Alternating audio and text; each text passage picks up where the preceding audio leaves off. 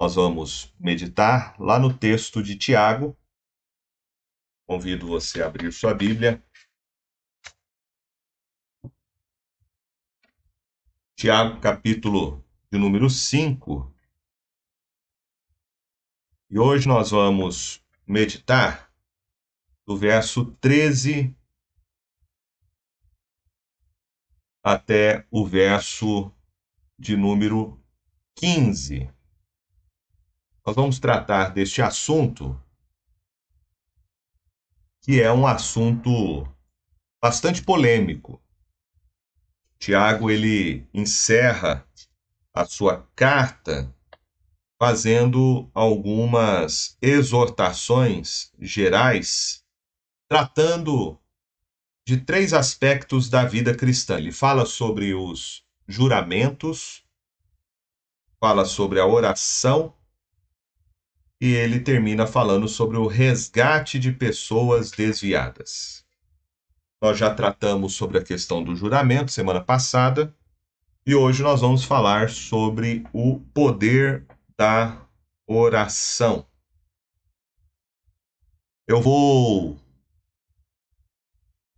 tratar desse texto com os irmãos, mas nós vamos estudar sobre esse assunto em dois momentos. Hoje nós vamos falar sobre a oração e a questão da pessoa enferma.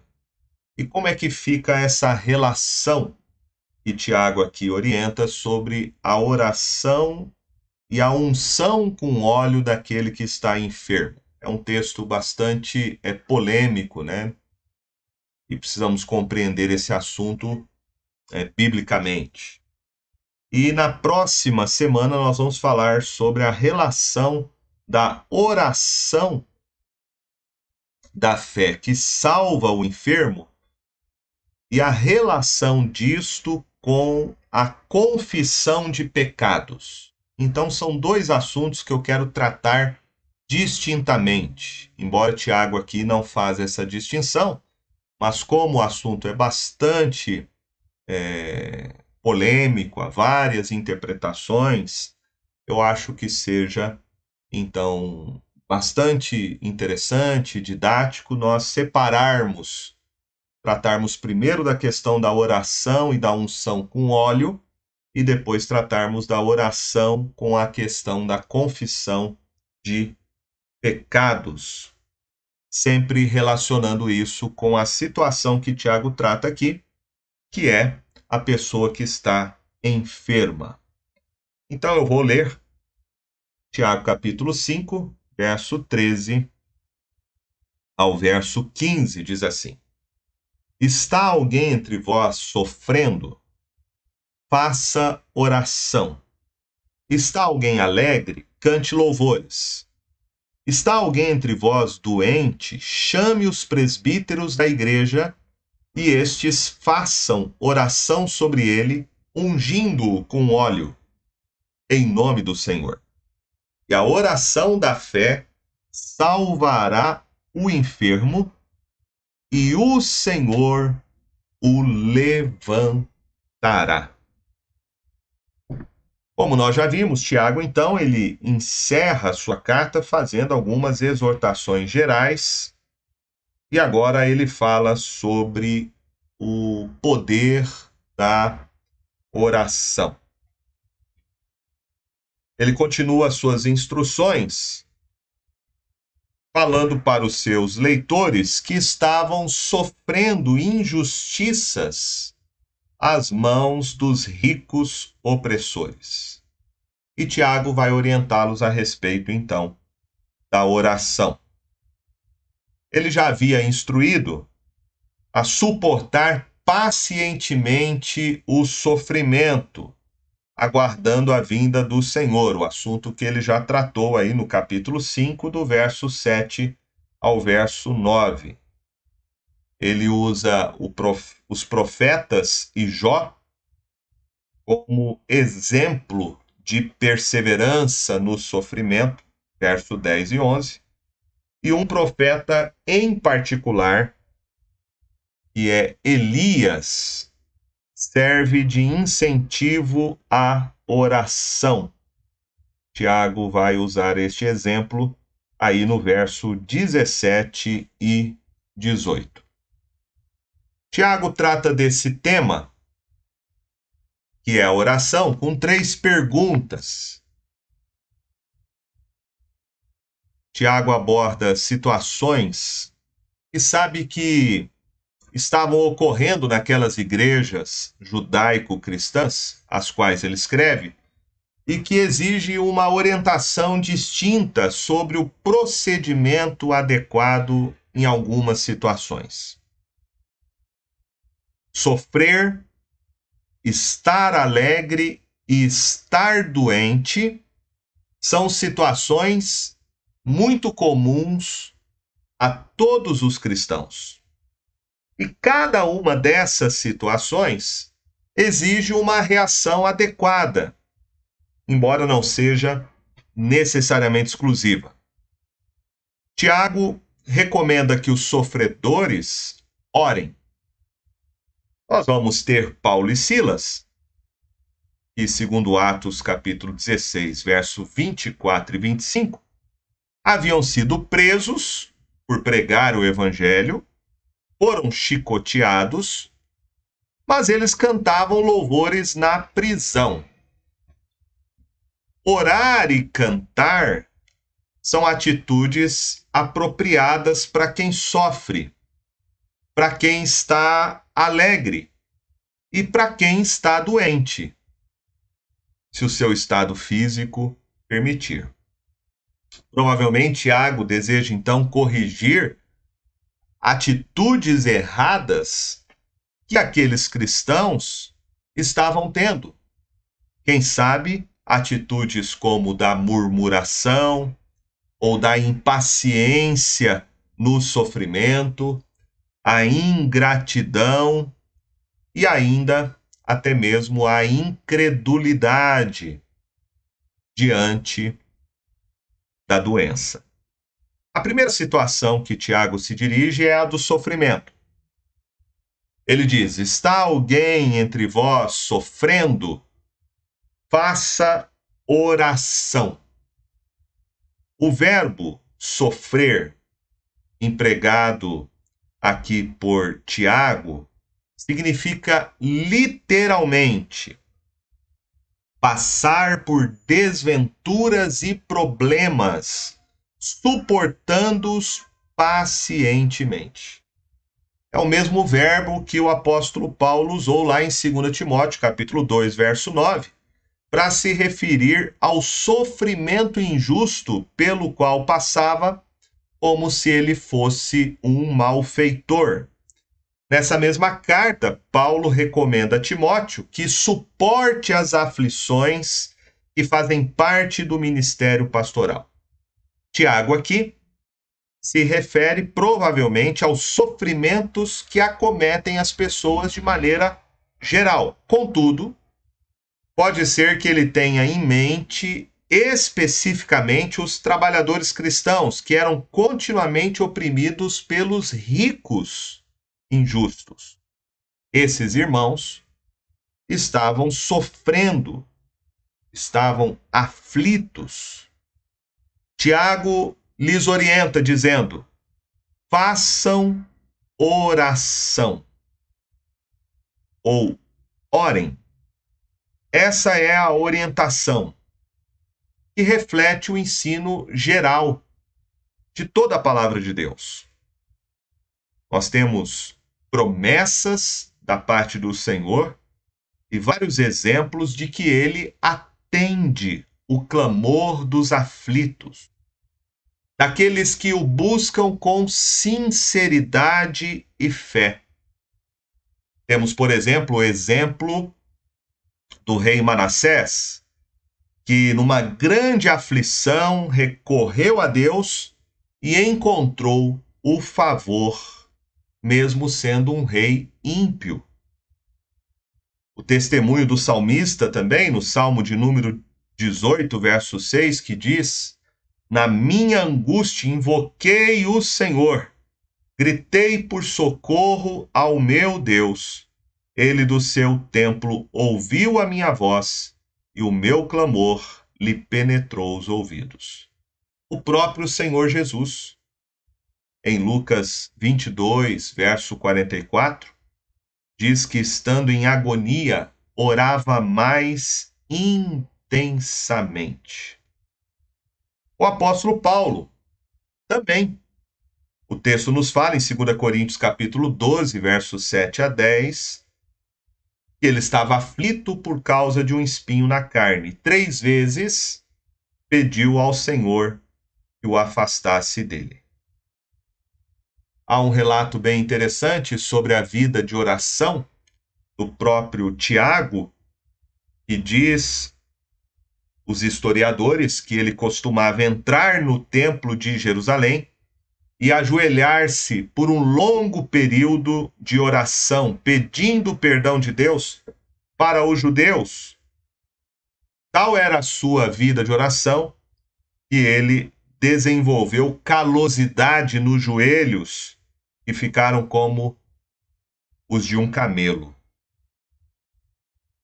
De qualquer maneira, Tiago aqui mostra sua plena confiança no poder da oração em sua carta. Não é de estranhar que ele recomende a oração aos cristãos que estavam sofrendo. Na verdade, ele já havia falado sobre isso. Ele havia falado que os clamores daqueles cristãos que estavam sendo injustiçados já haviam penetrado os ouvidos do Senhor dos Exércitos. Capítulo 5, aí no verso 4. Mediante a oração, eles poderiam então trazer diante de Deus os seus sofrimentos e suplicar a sua intervenção divina. É importante observar o contraste entre o conselho de Tiago aos que sofrem e a orientação que a gente encontra nos nossos dias sobre o que é chamado de teologia da prosperidade, pregado em muitas igrejas. De acordo com essa teologia, o sofrimento tem que ser enfrentado com declarações positivas. O sofrimento tem que ser negado na vida cristã, repreendido por declarações de fé. Para muitos não se pode aceitar o sofrimento, mas deve-se lutar contra ele, usando a fé e até mesmo determinando a Deus que cumpra suas supostas promessas de felicidade e prosperidade material. Tiago, pelo contrário. Tiago diz: se alguém está sofrendo, faça oração. A segunda situação que Tiago coloca é da alegria. Ele diz: está alguém alegre, cante louvores. O verbo que Tiago usa aqui para estar alegre significa estar encorajado, ter bom ânimo. Apesar das circunstâncias adversas que os cercavam, os cristãos daquela época ainda encontravam motivo para ter o bom ânimo e a alegria.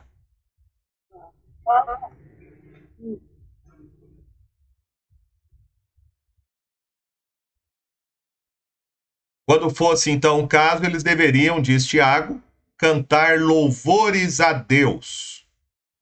Louvores a Deus. De quem procede toda boa dádiva e todo dom perfeito. Nós vamos ver que desde o início da igreja cristã, os crentes expressavam sempre por meio do louvor a sua alegria e gratidão lembrando-se sempre das bênçãos que Deus derramava sobre as suas vidas. E aí, Tiago vai tratar de maneira específica agora sobre a questão do sofrimento. Ele diz aí no verso 14: Está alguém entre vós doente? chame os presbíteros da igreja e estes façam oração sobre ele, ungindo-o com óleo em nome do Senhor. Existem várias palavras no Novo Testamento para pessoa doente. Você tem aqui Tiago empregando a palavra que significa literalmente estar sem força. E é a mais usada no Novo Testamento. Essa palavra refere-se aos efeitos da doença na pessoa. A escolha de Tiago aqui pode ser uma escolha intencional por usar essa expressão, porque o que Tiago tem em mente é alguém que está tão enfraquecido, está tão sem forças pela doença. Provavelmente uma pessoa que está acamada, que não consegue sair de casa, que é necessário chamar os presbíteros até a sua casa por ela não conseguir se locomover sozinha.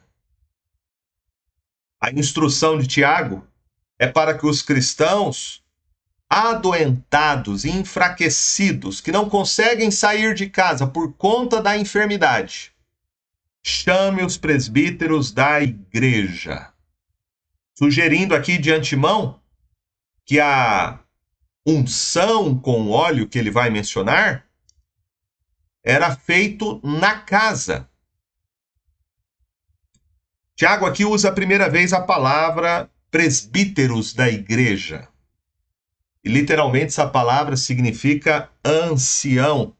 Não é necessariamente em relação à idade, mas à sua maturidade e experiência cristã.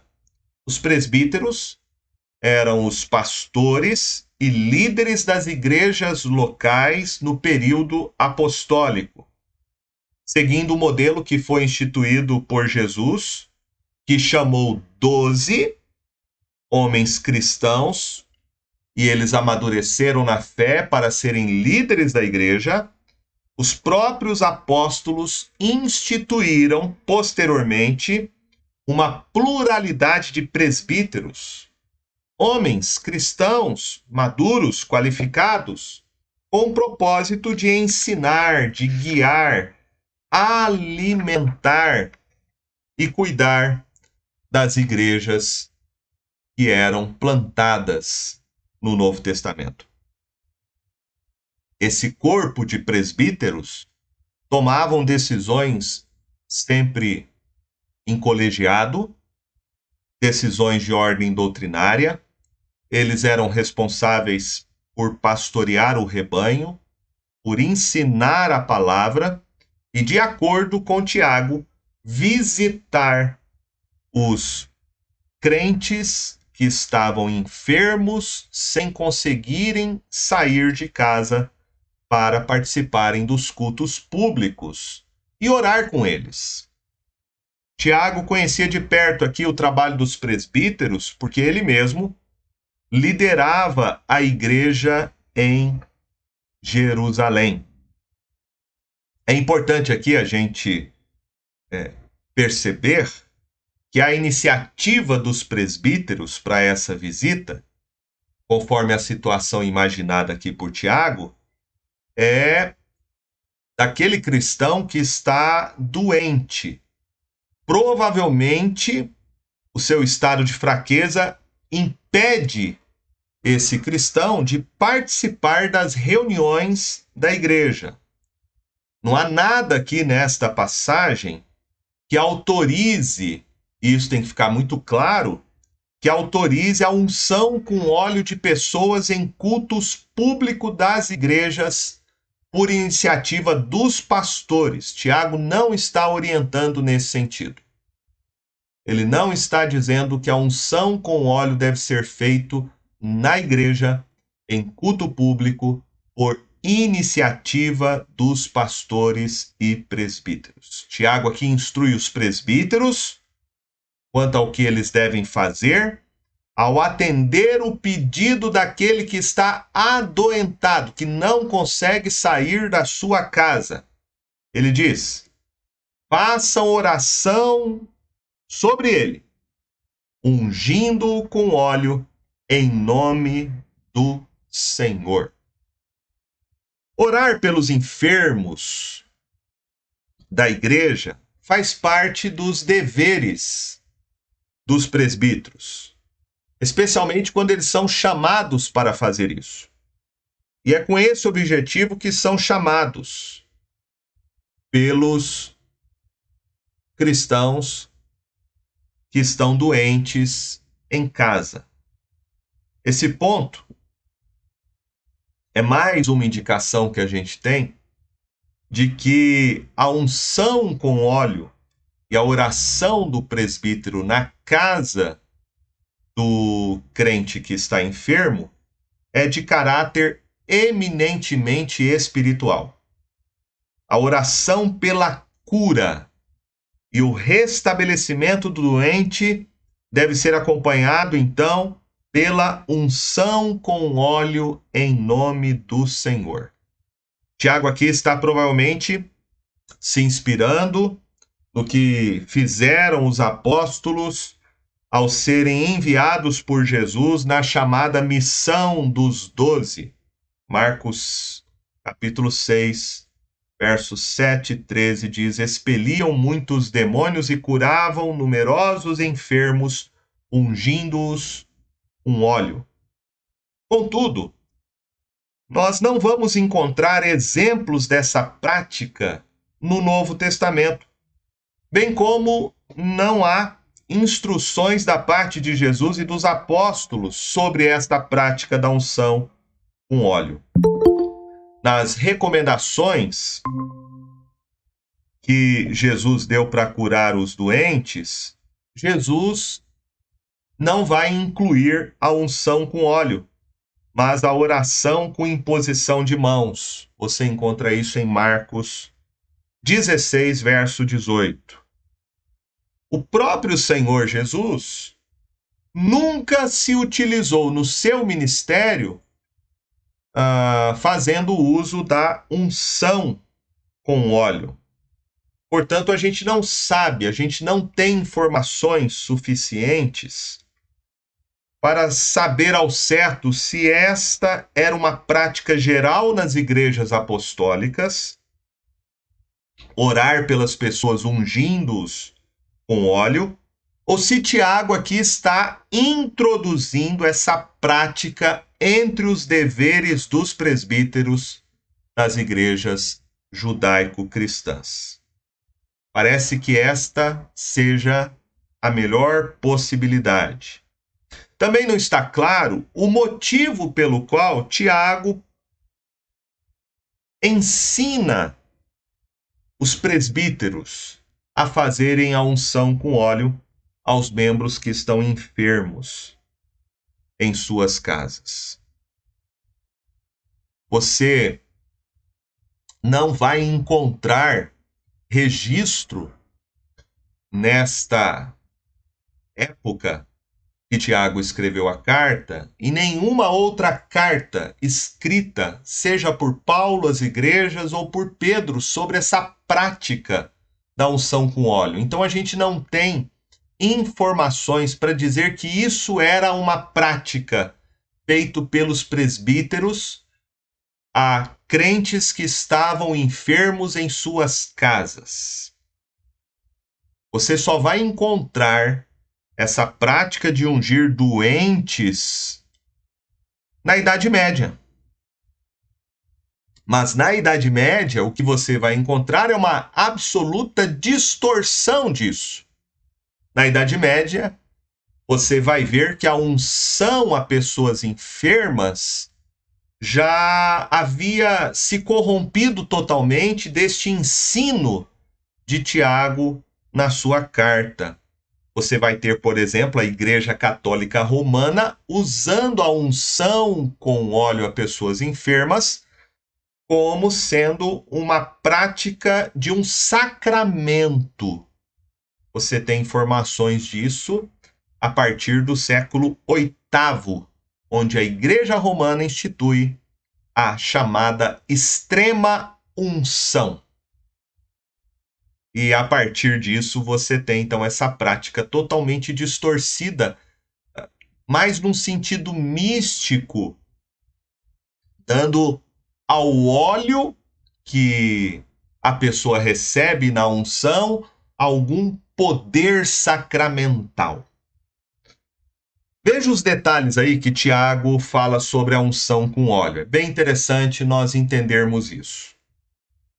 Primeira coisa, a palavra que Tiago usa aqui, quando ele fala sobre ungindo com óleo. Essa palavra que ele emprega, ela era usada no sentido de ungir de maneira geral. De maneira que a gente é, não, não sabe e não podemos chegar à conclusão sobre o caráter e o objetivo dessa unção. Da mesma forma, o óleo referido aqui por Tiago é o óleo de oliva, que era muito comum na Palestina. E o óleo de oliva é mencionado mais de 200 vezes na Bíblia. O óleo era usado como combustível de lâmpadas, como remédio, para unções em festas. E Tiago fala aqui da unção do doente. Ele fala que a unção deveria ser feita em nome do Senhor. A semelhança de outros atos que os cristãos devem ter, como pregar, como disciplinar membros faltosos, Tiago aqui declara que os presbíteros devem fazer isso em nome do Senhor. Fazer alguma coisa em nome do Senhor significa fazê-la como seu representante como se o próprio Senhor Jesus estivesse presente, portanto, com a autoridade que vem do Senhor Jesus. Ao determinar que a unção seja feita em nome do Senhor, Tiago garante que o Senhor haverá de aprovar o ato e abençoá-lo. Contudo, Perceba no texto que a cura do doente está vinculada por Tiago à oração da fé e à confissão de pecados, como nós vamos estudar na próxima semana. E não há unção. Tiago aqui ele não explica a relação que ele vê entre a unção com óleo e a oração em favor do enfermo. Para algumas pessoas, o óleo, e isto é uma interpretação possível, o óleo deve ser entendido como um remédio. Então a oração seria pedindo a bênção de Deus sobre aquele óleo, já que o óleo teria um uso medicinal. Você vai encontrar esse uso medicinal tanto na literatura da época o óleo era usado, como naquela passagem do bom samaritano, que a Bíblia fala do daquele que foi daquele que foi assaltado e bateram nele, deixaram lá aquele homem à beira do caminho, e diz que quando o bom samaritano o viu, diz que ungiu as suas feridas com óleo. Então, o óleo tinha um caráter antisséptico, de amolecer as feridas. Há alguns, então, que interpretam aqui o óleo como sendo um remédio. Então, nós poderíamos entender que os presbíteros estavam indo para ungir essa pessoa, no caso, o óleo aplicado como remédio, e eles oravam pedindo ao Senhor que este remédio pudesse curar a pessoa enferma. A outra interpretação que é dada é de que o óleo aqui representa o Espírito Santo. Então, o óleo teria uma relação simbólica da ação do Espírito Santo. Este último entendimento se baseia na interpretação que a gente vai ter de algumas passagens do Antigo Testamento que associam o uso do óleo à ação do Espírito Santo. Você encontra em Êxodo capítulo 29, verso 7, Levítico 8, verso 12, a unção dos sacerdotes. Ela era feita com o óleo da unção. Você encontra em 1 Samuel capítulo 10, verso 1 e 6, os reis que eram também ungidos, simbolizando que eles iriam reinar debaixo do poder do Espírito Santo. Portanto, esta última interpretação de que o uso do óleo é simbólico da ação curadora do Espírito Santo parece ser a melhor interpretação, embora nós não tenhamos unanimidade entre os estudiosos reformados.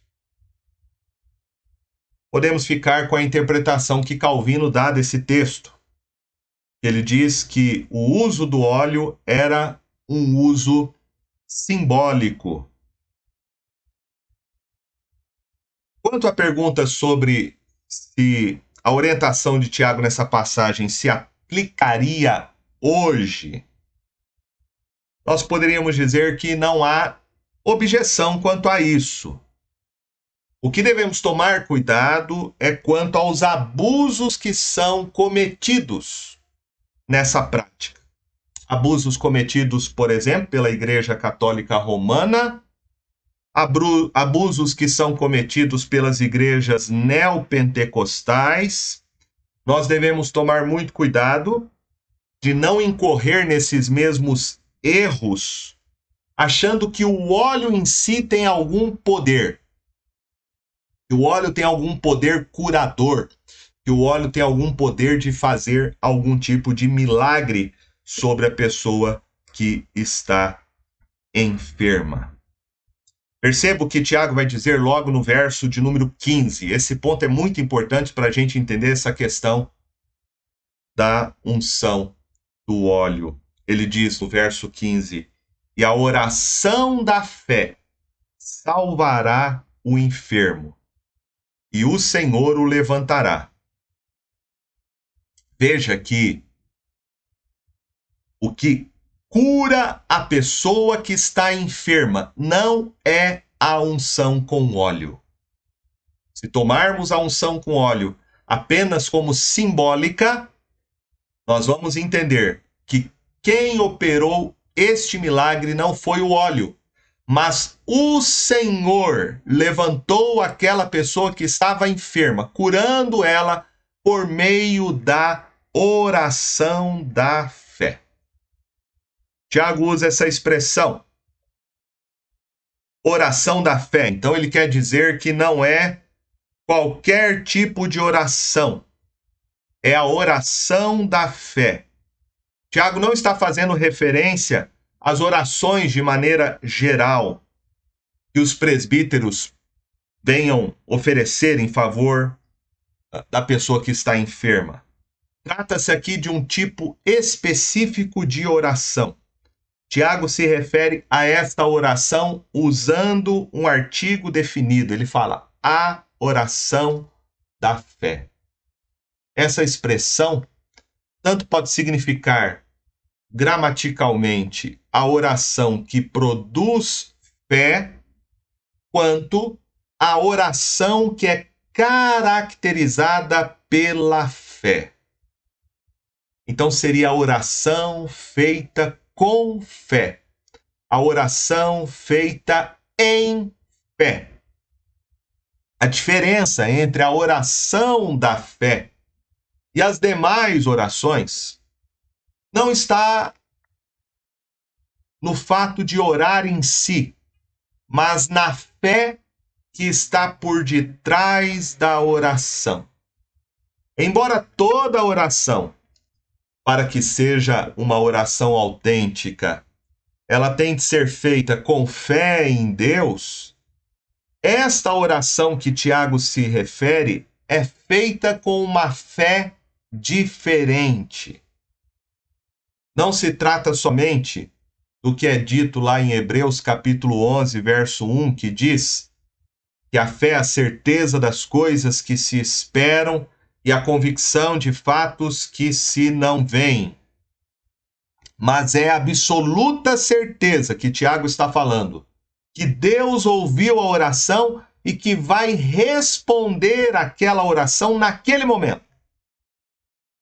Esse tipo de fé não pode ser produzido pelo cristão. Conquanto existem aí muitos evangélicos e pastores que pensam o contrário e reivindicam ter esse tipo de oração. Essa oração que Tiago está se referindo aqui no texto é uma oração, é uma fé, é uma fé que é dada por Deus quando Deus resolve atender o pedido que está sendo feito. No caso aqui, a oração da fé esta oração feita por um ou mais presbíteros, aos quais Deus concede a fé necessária para a plena certeza e convicção de que Deus vai curar aquela pessoa que está enferma. E de fato, conforme Tiago aqui promete, tal oração salvará o enfermo. É possível, então, que presbíteros vão à casa da pessoa que está enferma, que não consegue sair da cama para ir ao culto, unjam o doente com óleo e orem por ele, sem que haja a cura da doença. E nem sempre se pode dizer que isso acontece por incredulidade dos presbíteros ou, como alguns dizem, por incredulidade da pessoa que está doente. Trata-se apenas do simples fato de que Deus não lhe concedeu a fé necessária para obtenção da cura de imediato. Deus nem sempre vai curar as pessoas. E ele tem suas razões e seus propósitos que são soberanos. É por isso que Tiago aqui acredita a cura não a unção com óleo, nem a oração em si, mas ele diz: e o Senhor o levantará. Tiago aqui, meus irmãos, não está falando então de nenhum tipo de é, oração, nenhum tipo de oração forte. Tiago não está atribuindo aqui nem mesmo a fé de uma pessoa, de um pastor. Tiago aqui não está falando que existem é, ministérios de cura na igreja nem de pastores que tenham é, o dom de curar, que sejam é, milagreiros. Não é isso que Tiago está ensinando. Tiago está ensinando aqui que o próprio Senhor, soberano, vai levantar aquele enfermo. É preciso deixar bem claro de que todo cristão tem que ter fé em Deus. Afinal, Hebreus capítulo 11, verso 6 diz que sem fé é impossível agradar a Deus. Contudo, aqui a oração da fé é algo dado por Deus soberanamente a quem ele deseja dar. O que nós temos aqui provavelmente é aquela fé mencionada por Paulo em 1 Coríntios, 1 Coríntios 13, 1, quando ele diz: ainda que eu tenha tamanha fé a ponto de transportar montes. Ele também vai dizer em 1 Coríntios 12, verso 8 e 9, sobre o dom do Espírito Santo. A um é dada mediante o Espírito a palavra da sabedoria, a outro, segundo o mesmo Espírito, a palavra do conhecimento, e a outro, no mesmo Espírito, a fé. Então, nós temos aqui uma fé que é dada por Deus, que não é produzida pelo homem. Tiago já havia falado da fé no capítulo 1, verso 6, quando ele instrui seus leitores a orar por sabedoria, e ele diz: Peça, porém, com fé, em nada duvidando, pois o que duvida é semelhante à onda do mar, impelida e agitada pelo vento, não supõe esse homem que alcançará do Senhor alguma coisa. Provavelmente foi a esse tipo de fé que o Senhor Jesus se referiu diversas vezes ao falar sobre a oração, dizendo que se pedirmos com fé, obteremos tudo o que desejarmos. Precisamos fazer essa distinção porque senão estaremos sujeitos a pensar que toda vez que nossas orações forem recusadas é por motivo de incredulidade. Embora isso às vezes seja possível, é claro que por vezes nossos pedidos não são atendidos pelo fato de que a vontade de Deus é outra e não é aquilo que nós estamos pedindo para Ele. Pessoas você vai encontrar cheias de fé a Bíblia, como Jesus, Paulo, tiveram seus pedidos negados por Deus sem que o motivo fosse a falta de fé. Seria interessante a gente ilustrar esse ponto aqui com a cura daquele coxo lá na entrada do templo, que você vai ter o registro em Atos capítulo 3, do verso 1 ao 8. E de acordo com o relato ali de Lucas, aquele homem jazia naquele lugar fazia tempo. Era conhecido por todos. E por ali passavam e faziam suas orações. E Pedro e João tinham o costume de ir orar ao templo três vezes ao dia. Eles já haviam passado por aquele coxo que estava ali deixado várias vezes, em várias ocasiões mas foi somente naquele dia, quando o coxo lhe pediu uma esmola, que Pedro sentiu que tinha a fé necessária para curá-lo. E ele disse: Em nome do Senhor Jesus, levanta e anda. E ele foi restaurado na sua saúde. Talvez então fosse por isso pelo fato de que não sabiam quando iriam curar, que os apóstolos nunca marcaram reuniões de oração de cura com antecedência, nem faziam promessas de cura para nenhuma pessoa. Eles simplesmente dependiam da vontade soberana de Deus, que lhes concedia, quando quisesse, a fé necessária para ser realizado curas e milagres. Em outra ocasião, o próprio apóstolo Paulo percebeu que tinha um aleijado que tinha essa fé para ser curado e ele curou ele em nome de Jesus, segundo Atos 14, verso 9.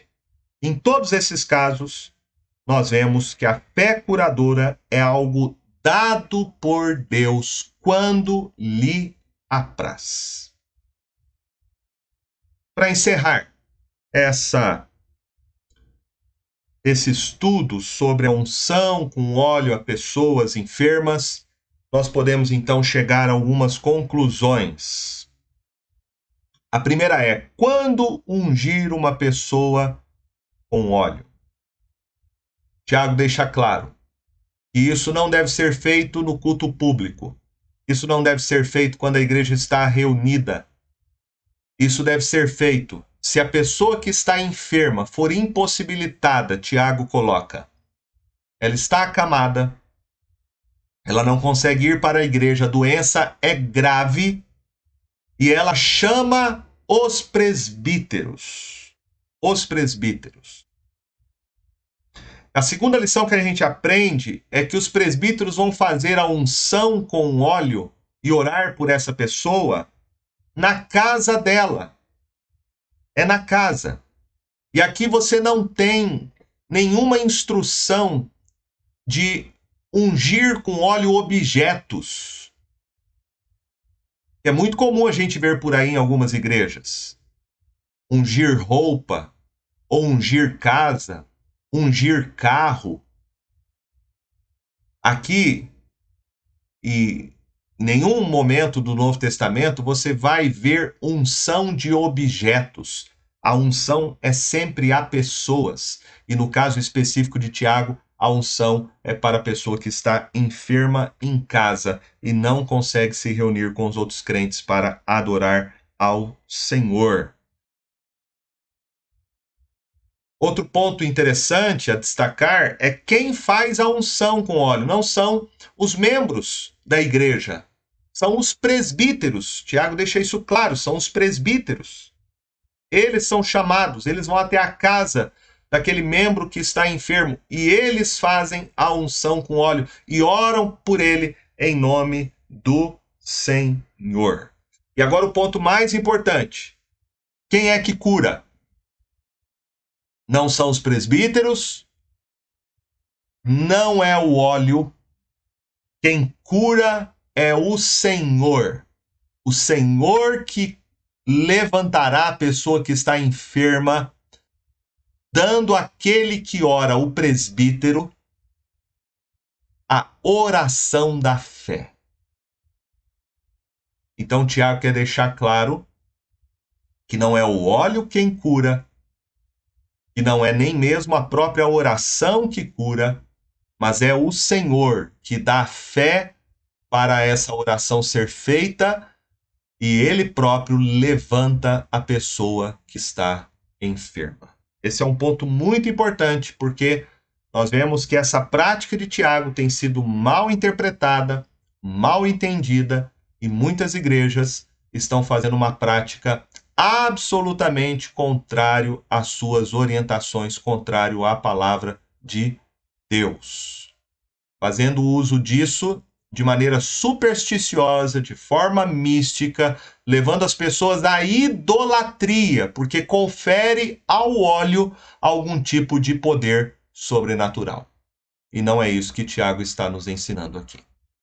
Deus possa nos esclarecer essas coisas e possamos entender essa palavra de acordo com a vontade do Senhor. Amém?